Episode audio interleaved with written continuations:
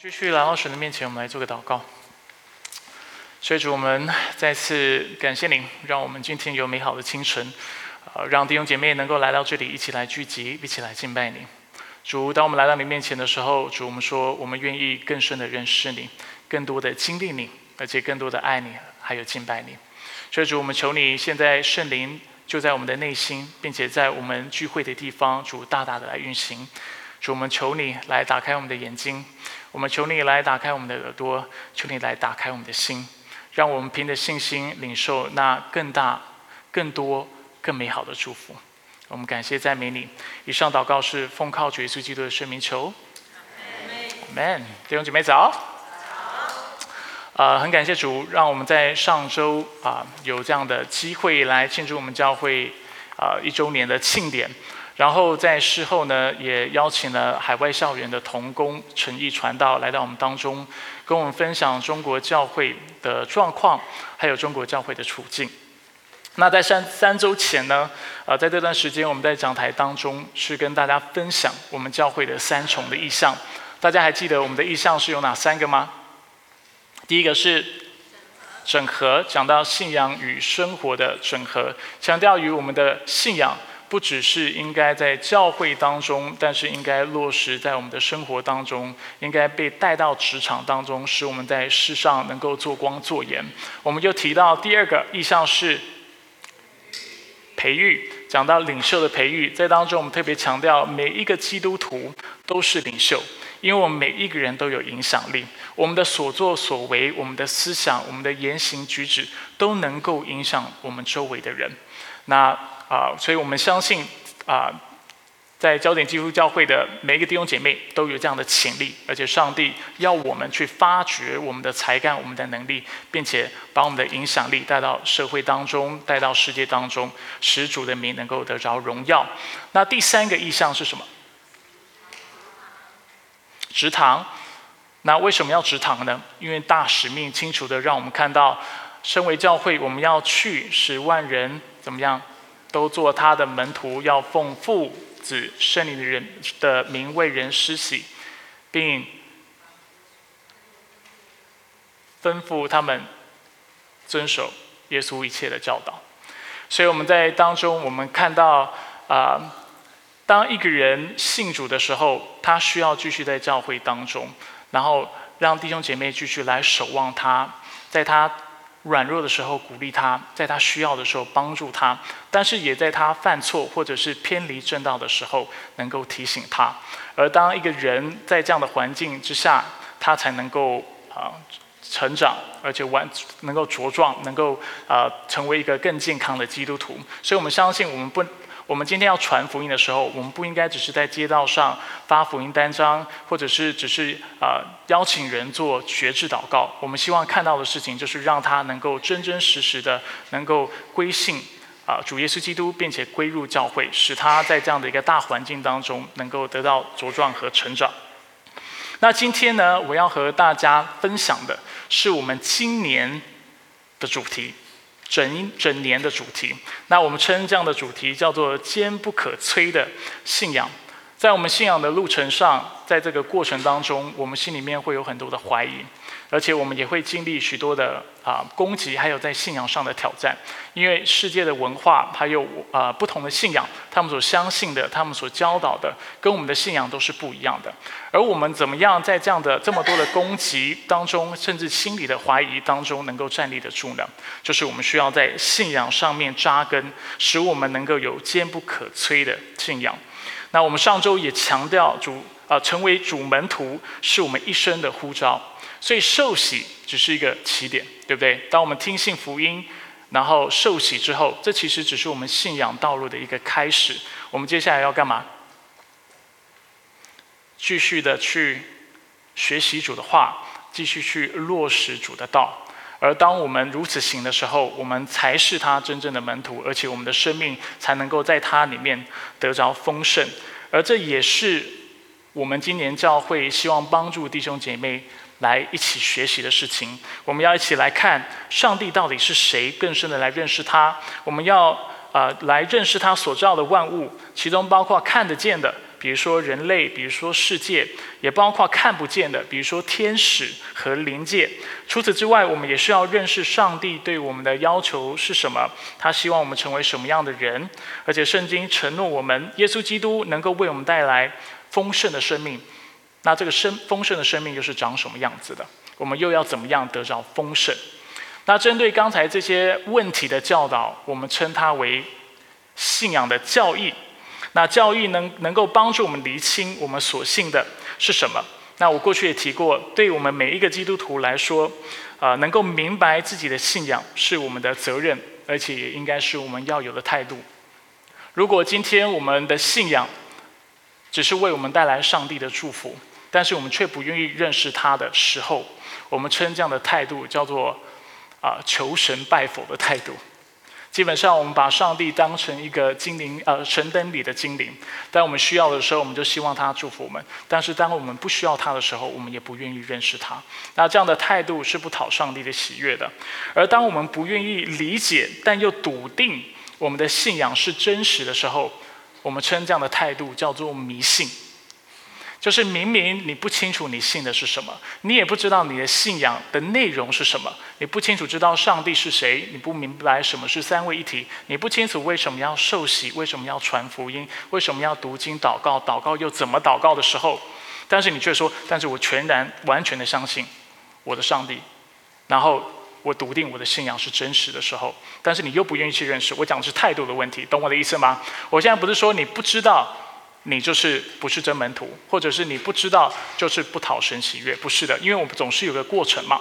刚信主的时候，我们当然对很多东西不了解，但是如果我们的态度是不愿意去了解、不愿意成长、不愿意去学习的时候，那我们称这样的态度就叫迷信，因为你其实不知道你信的是什么，但是你却满足了。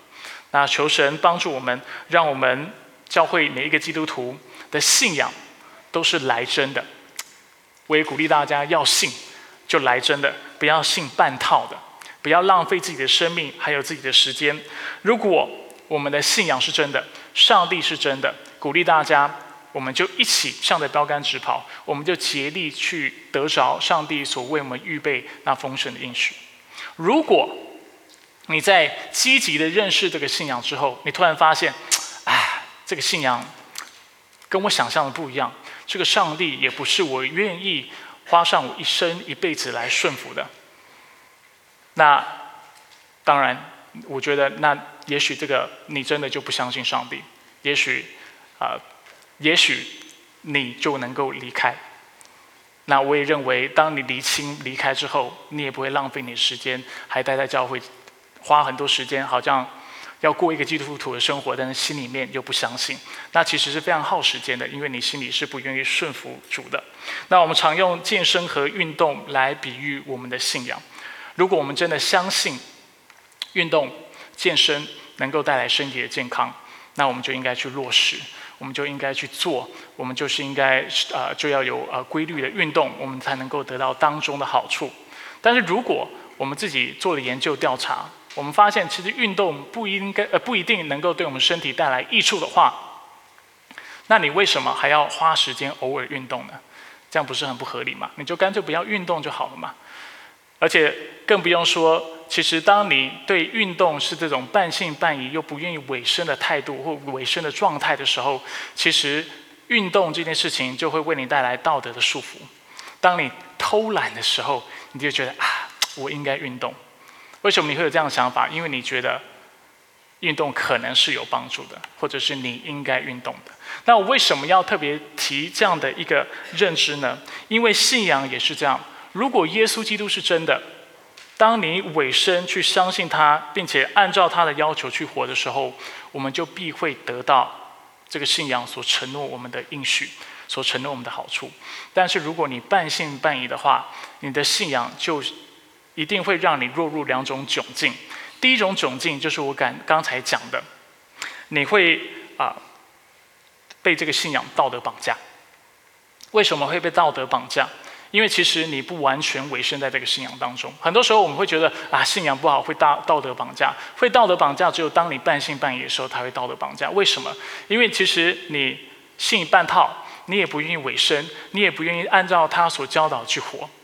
而在这样的生活当中，你又不断的有机会去看到圣经，或听到有人传道，或接触到信仰，那你心里就有束缚了。一方面，你不是好像没有完全相信，所以你没有委身；但一方面，你又觉得，但它好有可能是真的，或搞不好是真的，所以你心里面就开始有恐惧，你心里面就开始有道德的束缚，你心里面就开始觉得啊。是不是是不是要做看看，这样才是？所以你就会有很多的压力。但今天一个真正了解耶稣基督、真的认识上帝的人，他不会觉得圣经是道德的束缚，但是他却会清楚的明白，圣经是使他得到真实自由跟丰盛的祝福跟渠道。所以，一个真实跟随耶稣基督的人，他会说：“我就全然相信，而且尽我能力的去顺服。而在顺服的当过程当中，我必会经历在上帝里面的平安和喜乐。”而事实证明，在我至少对我来说，当我全然委身于上帝的时候，我就不断的经历在主里面的神迹启示，不断经历在它里面的更新，不断经历在它里面的满足。所以这是第一个窘境。当我们半信半疑的时候，我们就会信仰就会成我们道德的束缚。但是原因是出于我们不够委身，却不是上帝让我们半信半疑。而第二种很尴尬的状况呢，就是。半信半疑，我会为我们带来心理的焦虑。那焦虑也并不是因为上帝是假的，也不是因为是上帝造成的，但却是我们自己给自己的。为什么我会说是自己给自己的呢？因为半信半疑的人，当他来教会聚会的时候，当他参与小组聚会的时候，当他花时间在读经祷告的时候，他很难专心。因为在读经祷告、在亲近主、在花时间来聚会的时候，他其实心里面一直有一个声音在想着：我是不是花这个时间去做其他的事情会更有价值的，会是更有意义的？所以你在信仰当中无法得到好处，而在聚会当中，其实你心里面想的都是等一下公司的事情。甚至慢慢的、慢慢的，你就开始把你的重心转到你的工作。你会因为你的工作，会因为你的睡眠不足，会因为你很多的个人的需要。我并不是说，啊，今天你都不能有个人需要，或者是有些时候的确有些状况你没有办法来聚会是是合理的。但是我的意思是说，当我们的重心开始偏移的时候，我们就会越来越离开信仰。而当我们越离开、越来越离开信仰的时候，我们心里就会产生焦虑。为什么会产生焦虑？因为我们就开始把我们的盼望放在那些我们觉得能够使我们生命变得更好的事情。你在教会当中忧虑，为什么？因为你怕公司赚钱你赚不到，你怕你有些 case 你接不到，你明明有机会能够提升你的社会地位，能够提升你的名声，能够让你赚更多的钱，但是你却花时间在读经、祷告、读圣经，啊，在参与聚会当中，那你心里就会有许多的不安。但是圣经怎么告诉我们？当我们有把我们的把这些事情，把这些外在我们所能够得到的东西，当成我们的盼望跟追求的目标的时候，圣经称这样的一个行为叫做拜偶像。而我最爱用的经文，讲到拜偶像是哪一节经文？诗篇十六章第四节，以别神代替耶和华的，他的愁苦。必加增。当我们的生命不再以上帝而活的时候，焦虑是必然发生的事情，因为你会努力想要赚钱，提升自己的能力，你会努力想要提升自己的身价，但是同时你心里不确定你是否能够达到你心里所求的目标。你的业绩、你的成就、你的能力、别人对你的爱戴和肯定、你的学业，你能不能进你要去的大学，要进你想去的公司？孩子能够按照你的期盼成长，然后去呃就业，然后做你想他要做想你想要他做的事情，你有把握吗？婚姻会不会成功？你的配偶会不会爱你像你爱他一样？你有把握吗？很多时候是没有把握的。而当我们将这些事情作为我们生命的盼望和依靠的时候，我们的忧愁就会加增。而这就是半信半疑的。信仰半信半疑的生命会为我们带来的问题，会带来不安，会带来啊焦虑。那我们会没有自由，因为我们半信半疑，不愿意委身，所以这个信仰成了我们道德和教条教条的束缚。我们没有平安，因为我们选择不用上帝的方法来过我们应该过的生活。所以鼓励大家不要做个半信半疑的基督徒，因为这样的生信仰生活既浪费时间、消耗精神，又没有效率，又不会有结果。你永远就卡在那里，一下来教会，一下读经，一下祷告，但是又无法经历在主里面的丰盛。要就好好的委身，不要，我也会为你祷告。但是希望你最后走是走上这条丰盛的道路，进入上帝的应许当中。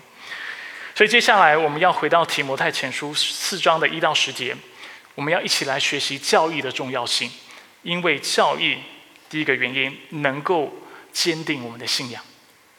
为什么教义这么重要？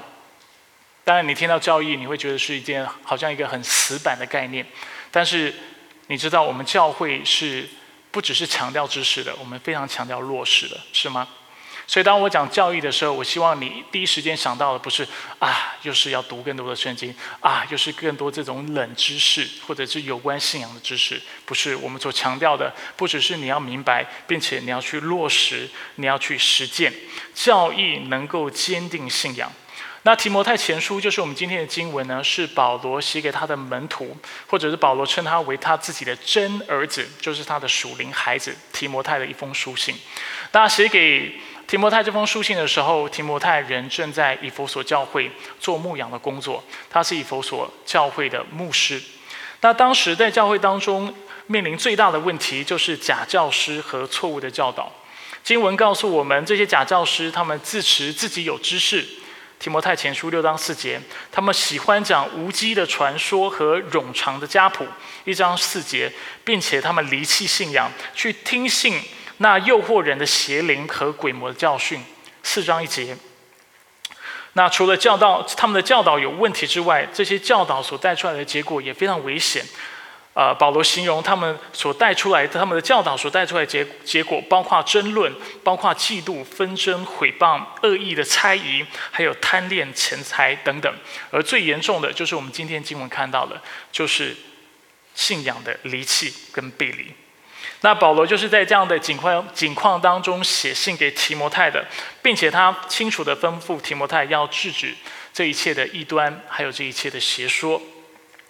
所以在提提摩太前书四章一到二节，保罗告诉提摩太，圣灵明说，在末后的时期，必有人离弃信仰，去听信那诱惑人的邪灵和鬼魔的教训。这是出于撒谎者的假冒，这些人的良心如同被热铁烙了一般。那保罗在这里告诉提摩太，在幕后的时期，大家知道幕后的时期是指什么时候吗？是以后吗？还是现在？是现在幕后的时期，在圣经当中提到幕后的时代、幕后的时期，它指的就是耶稣基督死、复活、升天之后，然后使圣灵降临那刻开始，是幕后的时期，一直到他的再来，知道吗？懂我的意思吗？圣灵降临，一直到耶稣基督再来，所以我们今天就在幕后的时期，而在幕后的时期。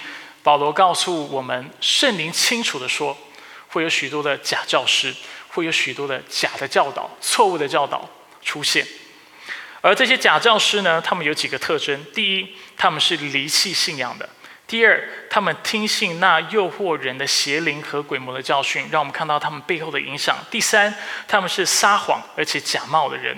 第四，这些人的良心如同被被热铁烙了一般。那在原文当中，被热铁烙了一般，也可以理解为使良心麻木的意思。被铁烙了，就是他的良心麻木了。那今天我们不会花更多的时间来。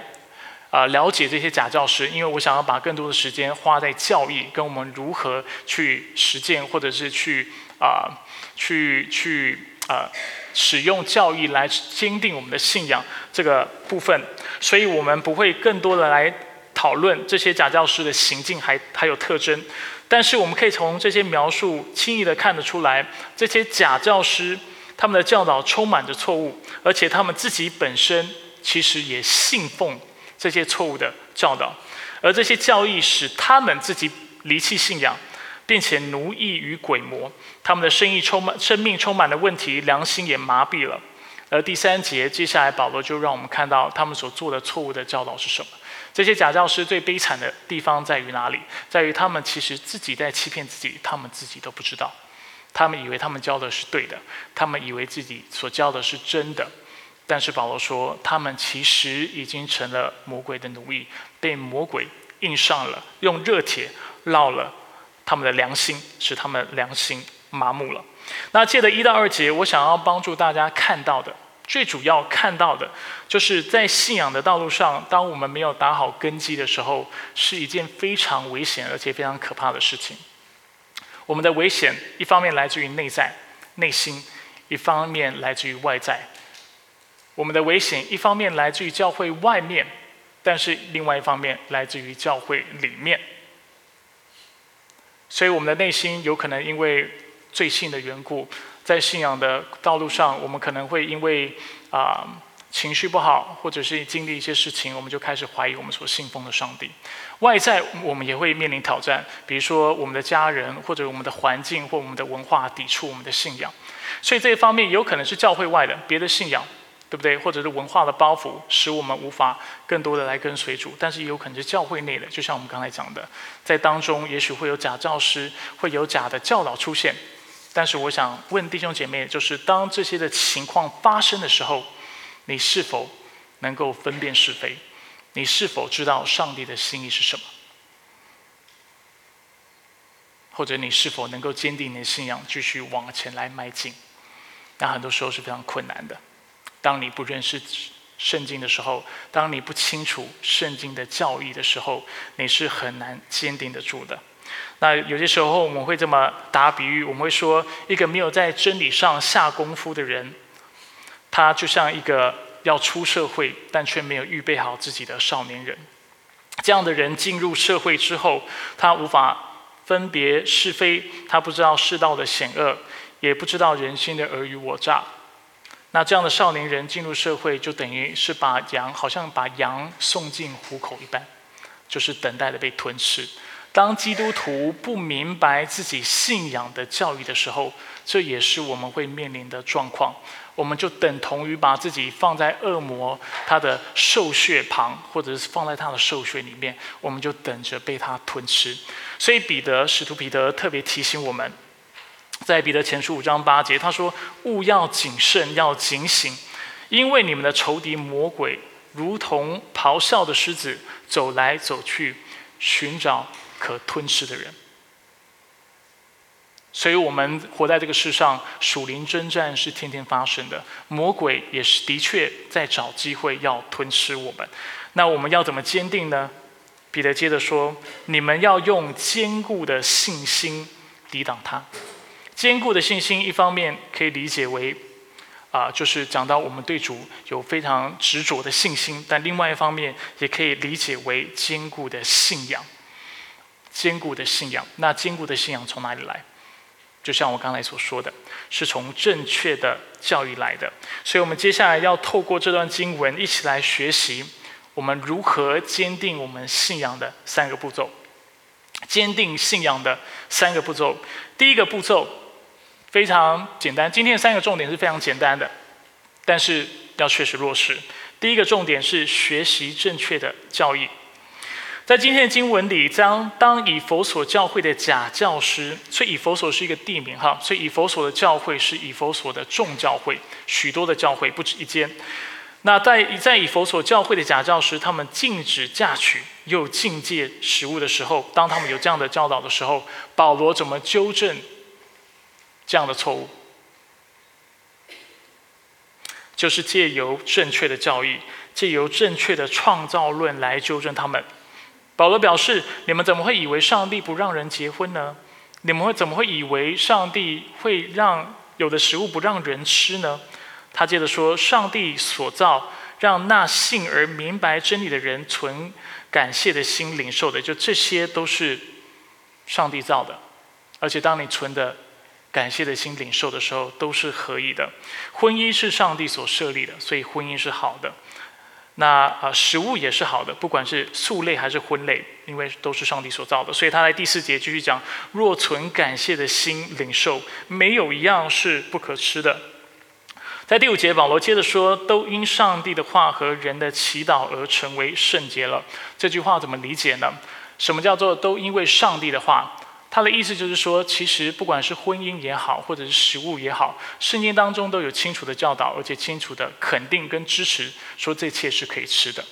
那讲到人的祈祷，指的是什么？指的就是只要我们能够用一颗感谢的心向神来祷告，来到神的面前向他感谢的时候，这些食物都是被洁净的。懂我的意思吗？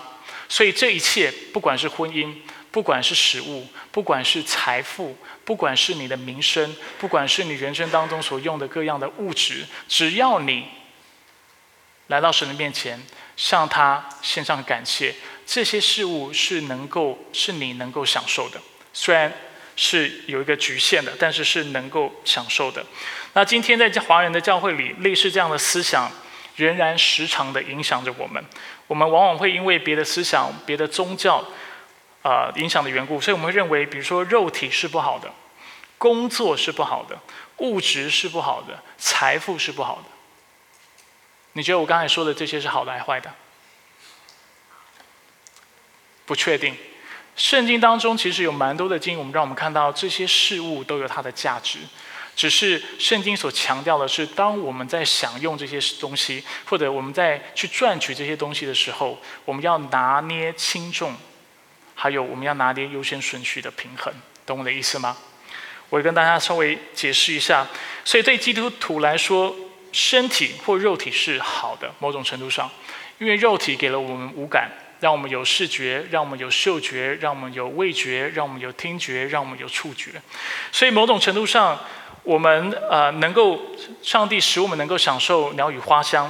能够品尝食物，而且借由肉体的接触，向我们所爱的人，包括我们的父母、我们的妻子、我们的孩子、孩子来表达我们的爱意，这一切是美的，是好的。那上帝要我们在感恩当中用我们的身体去荣耀他，所以圣经是在这方面是肯定的。他并不觉得，当我们举手来敬拜他的时候，这是美的。对不对？就是使用我们的身体，使用肉体来敬拜、荣耀他。但是圣经也提醒我们，我们不能够放纵我们的情欲，使我们的身体犯罪。所以是有个平衡的，有好的地方，也有坏的地方。重点你怎么使用它？那刚才我也讲到，工作，工作其实某种程度上也是好的。基督徒也工作，而且上帝也给基督徒在工作上面能够有成就感。他也给我们成就感，而且他希望我们享受我们在做的工作。但是上帝不要我们成为工作狂，扰乱了我们生活的先后顺序，因此遗忘了家人，因此啊，就是妥协了道德底线，也不应该因此影响我们的属灵生命，使我们停止聚会，使我们不再去读经祷告。所以，我们应该在工作当中来感谢神，感谢他。看得起我们，赐予我们的这样的责任，而且感谢主，让我们在工作的时候能够有成就感。但是同时，我们也要非常小心，不去迷失自己，使我们人生的优先顺序产生的问题。我们刚才也讲到，物质的世界，很多时候，也许我们太常强调很多物质的东西是不好的，或者是有些时候我们会啊。因为弟兄姐妹太太重视物质了，所以我们会给大家一个感觉，就是物质的世界是不好的。但是圣经其实在许多地方也让我们看到物质是好的。比如说，上帝创造宇宙万物的时候，他称一切是好的，而且是非常好的。所以我们应该要享受大自然，我们应该享受风景的美丽，我们应该享受上人类透过上帝的智慧所创造的许多东西，包括文化的产品产物，或者是科技产品。你们用 WiFi 吗？你们觉得那是恶的吗？你们用无线网络吗？用吗？那凭着感谢的心来使用是可以的，对不对？都市的生活，你们住房子吗？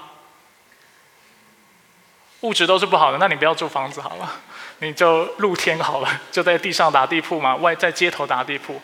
房子是好的，车子是不是好的？让你能够有交，能够交通从一个地方到一个地方，使你能够工作。某种程度上，这一切的创造，可能这些创造是人的创造，但是我认为这也是人的智慧从哪里来，也是从上帝来的。某种程度上，我们说这也是上帝的恩典。所以，当我们凭着感恩的心去领受这些恩典，去享受这些恩典的时候，其实是可以的。但是我们要非常小心。圣经提醒我们什么？就是我们不能因为重视了物质而忽略了属灵的世界、属灵的层面。它让我们看到，圣经甚至圣经的确有很多地方让我们看到，不是物质生活不重要，只是属灵的事情太重要。不是照顾你的身体不重要，而是照顾你灵魂太重要。不是吃饭不重要，但是能够喂养你的灵、读上帝的话语太重要。不是今生在世上存活不重要，而是那永生的应许更美好。懂我的意思吗？所以不是物质不重要，而是因为属灵那看不见的更重要、更美好。所以我们要有一个适当的平衡，我们要有正确的拿捏。我们刚才也讲到，我们觉得财富是不好的，但是如果基督徒都没有钱，谁去帮助穷人？谁能够在教会十一奉献？然后传道人怎么生存？如果没有财富，我们怎么为神国做投资？为主做在这做在资源上需求量更大的事情？如果世界上所有的钱都是非基督徒在管，甚至敌对基督教的人在管，那基督徒在这世上能够做的事情，是不是就会变得非常局限？是。所以在某种程度上，圣经也让我们看到财富有它的功能，有它的用处。但是清圣经清楚提醒我们，但是我们不能成为贪恋财富的人，我们不能敬拜马门，让财财富变成我们的偶像，变成我们的上帝，因为这是得罪神的。所以刚才透过这些例子，我是想帮助大家看到，在我们信仰的路上，我们要怎么样走得好。怎么样走的有信心？怎么样走的有自由、有平安、有喜乐？关键在哪里？关键在于你清楚的认识圣经的教义。关键在于你知道你信的到底是什么。如果你对你的信仰有偏激的理解，你就会过一个非常偏激的生命。你的生命也就会因为你偏激的生命而让你感到不快乐。我曾经啊，就是以前服侍过一些弟兄姐妹，有的弟兄姐妹。他们会做一些偏激的事情，然后做偏激的事情的时候，他们就会引起他们的家人、他们的父父母、他们的朋友很大的反抗，或者会造成他们非常不舒服。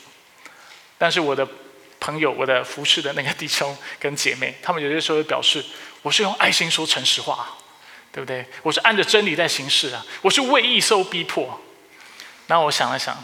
嗯，不是，我觉得你是为了你的坚持受逼迫，你不是为义受逼迫，你是为了表达你自己的情绪受逼迫，或者是你思你在讲话没有智慧受逼迫，但是你不是为了真理，为了圣经所教导的那爱和那真实的话、真实的道理而受逼迫。所以我鼓励弟兄姐妹，信仰要健全，要健康，你的教育要完整，不能偏激。你要去了解圣经当中针对每个议题他是怎么教导的，而当你清楚明白的时候，你就能够使你的生命得着益处，而且我们就能够敌对非常多错误的教导。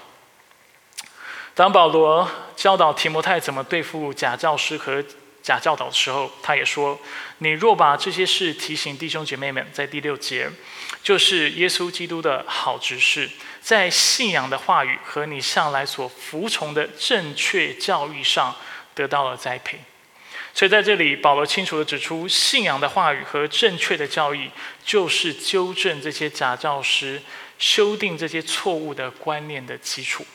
阿门。所以，我们第一步，作为基督徒，我们一定要竭力去学习或做的事情，就是学习正确的教义。不要小看神学，不要小看。这些可能非常生硬的道理，当然希望我们在今年，当我在传讲这些教义的时候，我能够用一个比较生动的方式，而且能够应用的方式，帮助大家去理解。但是教义是非常重要的，真理是非常重要的，因为真理能够使我们得到自由。第二，除了学习正确的教育，或者我们应该说，当我们学了正确的教育之后，我们要做下一步的动作，就是要弃绝错误的观念。弃绝错误的观念，就像保罗跟提摩太在四章七节所说的一样，要弃绝那世俗的言语和老妇的无稽传说。那世俗的言语和老妇的无稽传说，它指的基本上就是不符合圣经，并且没有根据的教导和观念。当然，我们心中会有一个疑问：老妇的无稽传说是什么事情呢？是对老年妇女的一个。调侃或者是一个批评或讽刺吗？不是的，让我解释一下这个这句话的背景。这句话其实是来自于啊当时当代啊哲学家的用语。当时的哲学家常常会用这样的言辞或这样的短语、这样的俗语来攻击他的敌人，来讽刺他，来嘲讽他。如果是用我们今天的文化来理解，我们可以啊啊把它理解为，就是有些时候我们会说。你把我当三岁小孩在骗吗？你以为我是三岁的孩子吗？当我们说这句话的时候，我们是在鄙视或歧视三岁的孩子吗？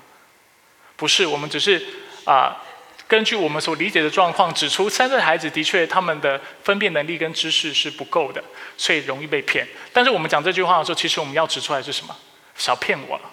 你的话是不可信的，所以当保罗说妇女老妇无稽的言谈的时候，他不是在批评或歧视那老妇，而是当时当代的确有一句这样的话，而这句话的意思是根据当时大家普遍对长辈妇女的一个认知，就是普遍没有受过教育的一个这样的理解所产生的话，但是不是一句歧视。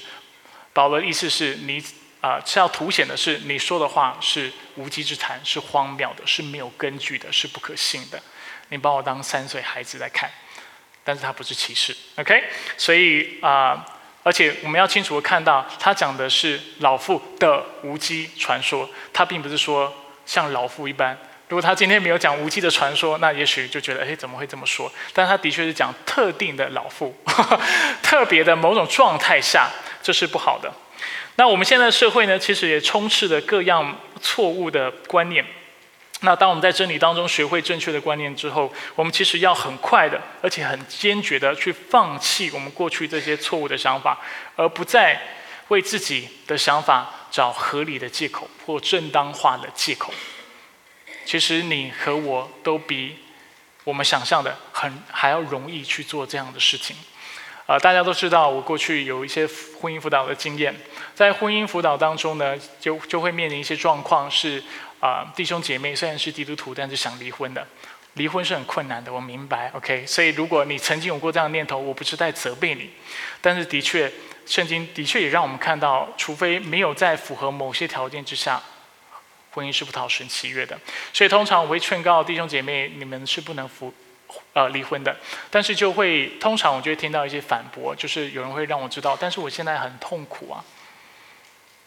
那我那么痛苦，他也痛苦，我也痛苦，说不定我们下一个找到的会更好，我们下一个婚姻会更好。而且你想看看牧师，今天我已经找错人了，对不对？我已经学到了一个功课，而且在婚姻当中我也经历很多事情，其实我应该累积了很多的经验值，你知道吗？所以下一个婚姻应该会更好。你觉得呢？哎，有点被说服了，没声音。但是事实证明什么？根据数据的统计调查，第一次婚姻离婚的几率是百分之四十一到五十，将近一半的人会离婚，这是美国现在的一个数据。第二次婚姻的离婚几率是什么？百分之六十到六十七。你以为会更低？你以为大家会因为很有经验，然后婚姻变得更好？不是。第三次婚姻百分之七十三到七十四，所以这些数据让我们看到什么？我们以为我们的经验跟过去错误的婚姻、失败的婚姻，会让我们以后的婚姻能够走得更长远。事实证明不是这个样子。数据让我们看到，反而你离过一次婚，下次你离婚会更容易一点。就好像，就好像有些时候我们犯错或做一些会让我们很。觉得很羞耻、很羞愧的事情一样，第一次做好难呐，要跨出那第一步，要犯这个错，要撒谎，好难呐。你再杀几次，你就习惯了，就会发现一点都不难了。离婚也是这个样子，因为你越来越体贴自己的感觉，你越来越不受到道德的束缚，你就越来越。会容易离婚。当然，我要再次说，我知道婚姻是困难的，我也知道有些时候离婚是你有说不出来的苦。啊，只是我借着这个数据要让大家看到。但是，当我们来到圣呃圣经的面前，来到上帝的话语面前的时候，我们的确要学习顺服上帝。困难的，我知道。那求主帮助你。那如果你需要帮助的话，也可以找我们教会当中许多资深的长辈，他们婚姻一路走来也是非常不容易的。他们有很多经验可以跟你们分享，鼓励你们能够坚持下去。那过去也曾经有人跟我说，他他说他知道离婚是错的，他马上承认。但是他说，他希望借着自己离婚的决定，来鼓励他的孩子，让他的孩子以后能够为自己的幸福和快乐勇敢的做决定。他说：“牧师，离婚我知道是错的，但是我希望我是为了下一代呀，我是希望让他知知道说，以后你可以为了自己的幸福，为了你自己人生的快乐，做你觉得需要做的决定。”那当时我听完这句话的时候，我就，呃，非常诚实，但是也非常温柔，尽我可能温柔的跟这这位，呃，姐妹说，呃，亲爱的姐妹，我不确定你这么做是在给她勇气，我觉得你这么做可能反而会害了她，让她成为一个更自私、跟自我为中心的人，因为不管是从经验、从世界的观察，或者从圣经来看。世界上没有一个人会因为为自己的快乐而活而找到真实的快乐的，这样的人不存在，这样的事情也不存在。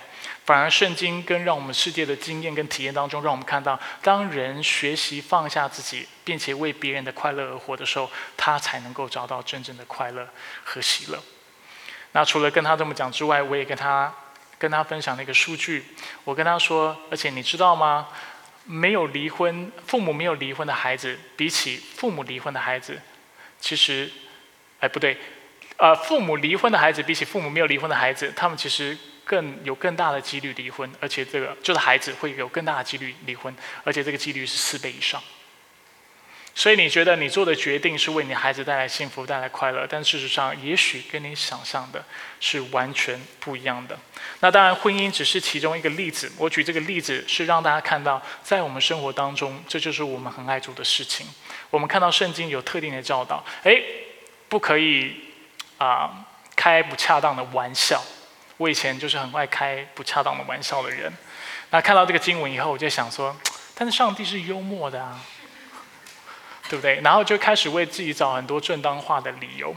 那我们的习惯就是这个样子。那为什么会想找这些理由？有很多原因。有些时候是文化的包袱，有些圣经会跟你的文化价值很不一样的。但是因为你的文化的包袱，你很难去改变。有些时候是因为别人对我们的期望，父母对我们的期望，家人朋友对我们的期望。有些时候是出于我们自己的欲望，有些时候也有可能是因为我们不是那么相信上帝的话语。那例子我就不一一列举，但是但愿上帝给我们每一个人都有一双愿意聆听的耳朵，并且有一个柔软的心，使我们能够顺服他的话语。所以这是第二个步骤，要远离那错误的观念，远离那错误的生活方式。第三个步骤也非常容易，就是落实敬虔的操练。保罗在第七节后半段和第八节说，要在敬虔上操练自己，因为操练身体有些益处，但敬虔在各方面都有益，它有现今和未来的生命的应许。那我刚才已经提了，当你来到焦点基督教会的时候，我希望你注意到这个教会的其中一个特色，就是当我们在教导圣经、在讲神学、在讲教育的时候，我们所强调的绝对不只是知识，头脑的知识救不了你。只有耶稣基督能够救你，只有落实上帝的话语，能够使你得到敬虔的生命。所以这样的理解是非常重要的。那很多时候我们以为有的神学观念是不能应用的，但是其实当你发挥你的想象力，很多神学观念是能够被应用的。比如说，上帝是有智慧的，他是全能的，你觉得能够应用在你的生命中吗？可以。第一，你能够怎么应用？借着祷告和赞美来应用。你学会了一个真理，你就用这个真理来赞美神，这是最容易做到的事情。圣经有很多的教导，很多的律法，一开始不知道怎么应用，但是你就赞美他，主，谢谢你给我这样的一个教导，给我这样的认知，谢谢你让我知道你是无所不知、无所不在、无所不能的上帝，我敬拜你。因为真理应该使我们。拥有一个更更多敬拜跟崇拜上帝的生活。第二，我们能够怎么应用？啊，有可能今天我们缺乏智慧、缺乏能力，我们能够上来到神的面前，跟他求说：神，既然你是无所不知、无所不能的神，你能够帮助我。又或者我们在遇到一些的状况，我们不知道怎么克服的时候，我们说主，我愿意来到你面前，相信你的能力跟智慧。所以当我将我的担忧交在你的手中的时候，主，我能够全然的放心，在你里面得到安息，因为你是有智慧的，你是有能力的。所以当我们愿意去思考、去发挥想象力的时候，几乎所有的真理，我认为都是能够被应用的。虽然应用的程度不一样，而且有的的确是困难的，但是应该都是能够应用的。回到今天的经文，保罗告诉我们，我们需要在敬虔上操练自己。什么是敬虔？敬虔代表一个人对上帝是敬畏的，是虔诚的。这个字的英文字是 godly，或者是 godliness，代表一个敬虔的人，他的生命是反映上帝的样式和他的荣美的。God-like, he's very godly，他是敬虔的，而这也代表这个人的处事还有为人都是按着上帝的心意和标准来做的。那保罗要我们在敬虔的事上干嘛？活出来吗？肯定要活出来，但是在这个经文，他所强调的是你要操练。我还记得有一次在啊。跟啊，就是我们教会的一些的刚信主的朋友、慕道朋友聊到操练的时候，他们说操练到底是什么意思？那其实这个词是从锻炼身体、操练身体来的。操练的意思就是反复练习、反复锻炼的意思，这就是操练的意思。那真理、金钱的生命不是凭空得来的。敬虔的生命是经过我们反复的操练、反复的练习，还有我们锻炼而来的。敬虔啊，然后啊，属灵的能力啊，或者是读经祷告的一些习惯，也不是凭空就降下来的。很多时候我们是需要去操练跟练习的。那我称第三个步骤是落实敬虔的操练，意思就是说，你不只要明白你需要操练，但是你要落实的去操练。懂我的意思吗？你要真的去做做敬虔的操练，一定要去做。所以有什么敬虔的事物是我们应该反复练习和锻炼的？有内在的，也有外在的。哈，我先讲内在的。内在有属灵的品格，比如说耐心、爱心、谦虚、节节制、信心和温柔，这些都需要操练。今天你脾气不好，你不是信主，他就自然改过来了。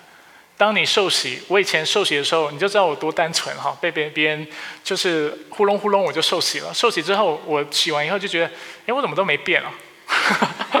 而且我怎么还是同样的人？事实上也的确是如此。你受洗之后，你在上帝面前的身份变了，但是你的习惯是一样的，你这个人的个性是一样。所以我们要怎么样顺服上帝，开始操练，操练我们的内在。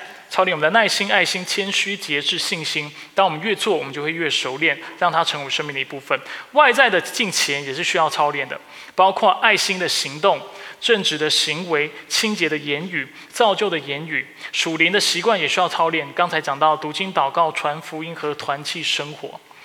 我过去是音乐人，所以我很清楚的知道一件事情，就是练习跟表演是两码事，是完全不一样的。在练习的时候，你会经历什么样的状况？你会觉得非常的不自在，你会觉觉得觉得有一点别扭，因为在练习的时候，你要不断的去熟悉你学的那个旋律，你要练习你的指法，然后你的坏习惯你要去改正过来，你弹错你需要停下来，就算弹对了，你也要不断的弹，不断的弹，弹到一个程度，今天你能够不再去担心或者去想你要怎么去弹的时候。但是你能够自由的表达你的音乐情绪的时候，代表你可以表演了，代表你预备好了。那在属灵的生命也是这个样子。很多人会觉得，哎，牧师啊，我这么做的时候，在敬拜当中举双手的时候很别扭。当然别扭，你在操练嘛，对不对？牧师啊，我在在读经祷告的时候觉得好难，读经看不懂。当然看不懂啊，因为你练习不够啊。祷告我不知道怎么祷告，你当然不知道怎么祷告，因为你没有操练嘛。内心的品格也是这个样子，对不对？没有耐心，没有爱心，对不对？在遇到困难的时候，就会想抱怨，就会想把责任推给别人，去指责别人。但是我们怎么样调整我们的情绪？操练。那操练的过程当中，你一定会觉得很别扭，你一定会觉得很尴尬，你一定会觉得不自在，你一定会觉得说他好像没有果效，因为练习就是这个样子。但是在操练、反复重复之后，它就会成为你生命的一部分。我们以前吉他手，我们都会说，我们需要做到人情合一这样的一个地步。所以今天我们不再是，我们是真的去玩音乐，但是不是被音乐玩，懂我意思吗？那同样的。基督徒的生命也是这个样子。你不要觉得作为一个基督徒，你信主之后事情就会全部都很超然的改变。有的事情会超然的改变，但是有些事情，上帝也希望我们不断的操练。敬虔的生命就是这个样子。那保利保罗鼓励我们操练身体，虽然有些益处，但是操练敬虔的益处更大。第八节，因为他有现今和未来的生命的应许。当我们今天操练我们的身体的时候，我们身体会比较健康，我们也许能够啊外观外表能够看起来更好看，对不对？然后皱纹可以少一点，那是有一些的益处，但是这些益处还是非常有限的。但是操练近前的生命，这个益处是非常大的，它对你今生能够带来祝福，然后它在你的来世也能赐下上帝各样的应许。所以鼓励大家要操练我们金钱的生命。所以，亲爱的弟兄姐妹，坚不可摧的信仰，就是我们教会今年的主题和目标。我希望在今年能够帮助弟兄姐妹来打好信仰的根基，使我们的信仰不论在怎么样的环境之下，不管是风吹雨打，啊，或者是呃狂风巨浪，都能够坚定得住。那我希望帮助大家进一步的去认识上帝，认识耶稣。接认识圣灵，知道什么是三位一体，帮助大家明白什么叫做敬拜，什么叫做服侍，为什么基督徒要祷告，怎么祷告，十一奉献又是什么等等，这些事情不只是我们需要明白，而且我们需要去操练的。而在操练之后，我们的生命就要经历在主里面的丰盛。那保罗在第十节所分享的感受呢，事实上也是我的祷告。他说：“我们劳苦努力，正是为此。什么叫为此？就是为了弟兄姐妹的信心能够能够得到坚固，弟兄姐妹的信仰能够得到坚固，能够大家生命能够成长，满有基督的样式。那作为传道人，我不敢说我像保保罗一样劳苦，我也不敢说我跟保罗一样努力。的确，我尽力。”但是我知道，我所想的也是跟他是一样的。我希望在我的服饰之下，我希望我作为一个教会的牧者，我能够为大弟兄姐妹带来的，就是使你们生命能够有坚固的信仰，使你的生命能够得着那真实的丰盛，使你们信心的种子能够在土壤里能够向下扎根，并且上上。向上开花结果。那保罗继续说：“因为我们的指望在乎永生的上帝，他是人人的救主，更是信徒的救主。”保罗在这里表示的指望，也是我的指望。一方面，上帝是人人的救主，意思就是说，他但愿每一个人都能够得救。他在提摩太前书的章四节他说：“他愿意人人得救，并得以认识真理。”所以我们希望全世界上的人都能够因为这位救主而得救。但是保罗更强调，但是他更是信徒的救主，意思就是说，他更希望我们透过信仰的坚固，使我们得到那完全的救恩。他更是我们的救主，他要保护我们，去抵挡当时以佛所教会记得发生什么事情吗？许多的假教师，许多错误的教导，使他们背离偏离他们的信仰。但主是信徒的救主。但愿当我们信心坚固的时候，当我们认识正确的教育，弃绝错误的观念，并且落实金钱的操练的时候，我们要得着坚不可摧的信仰，以及上帝完全的救赎。我们一起来祷告。所以说，我们来到你面前，主为今天的聚会向你献上赞美与感谢。主为弟兄姐妹每周日来到这里一同敬拜，我向你献上赞美。主，因为我们知道啊，团契的生活，而且这种团契的敬拜。主是讨你所喜悦的，而且必要带下果效。当弟兄姐妹与我们一同敬拜的时候，主你的恩典就在我们的当中，你的同在就在我们的当中，而且我们的生意、生命也必要因为这样的聚会得着益处。主，我将弟兄姐妹交在你的手中。主，求你让我们弟兄姐妹在今年每一个人都会清楚明白、认识那正确的教义，让我们能够弃绝错误的观念，并且落实那敬虔的操练。我们感谢赞美你，上祷告是奉靠主耶稣基督的圣名求，阿门。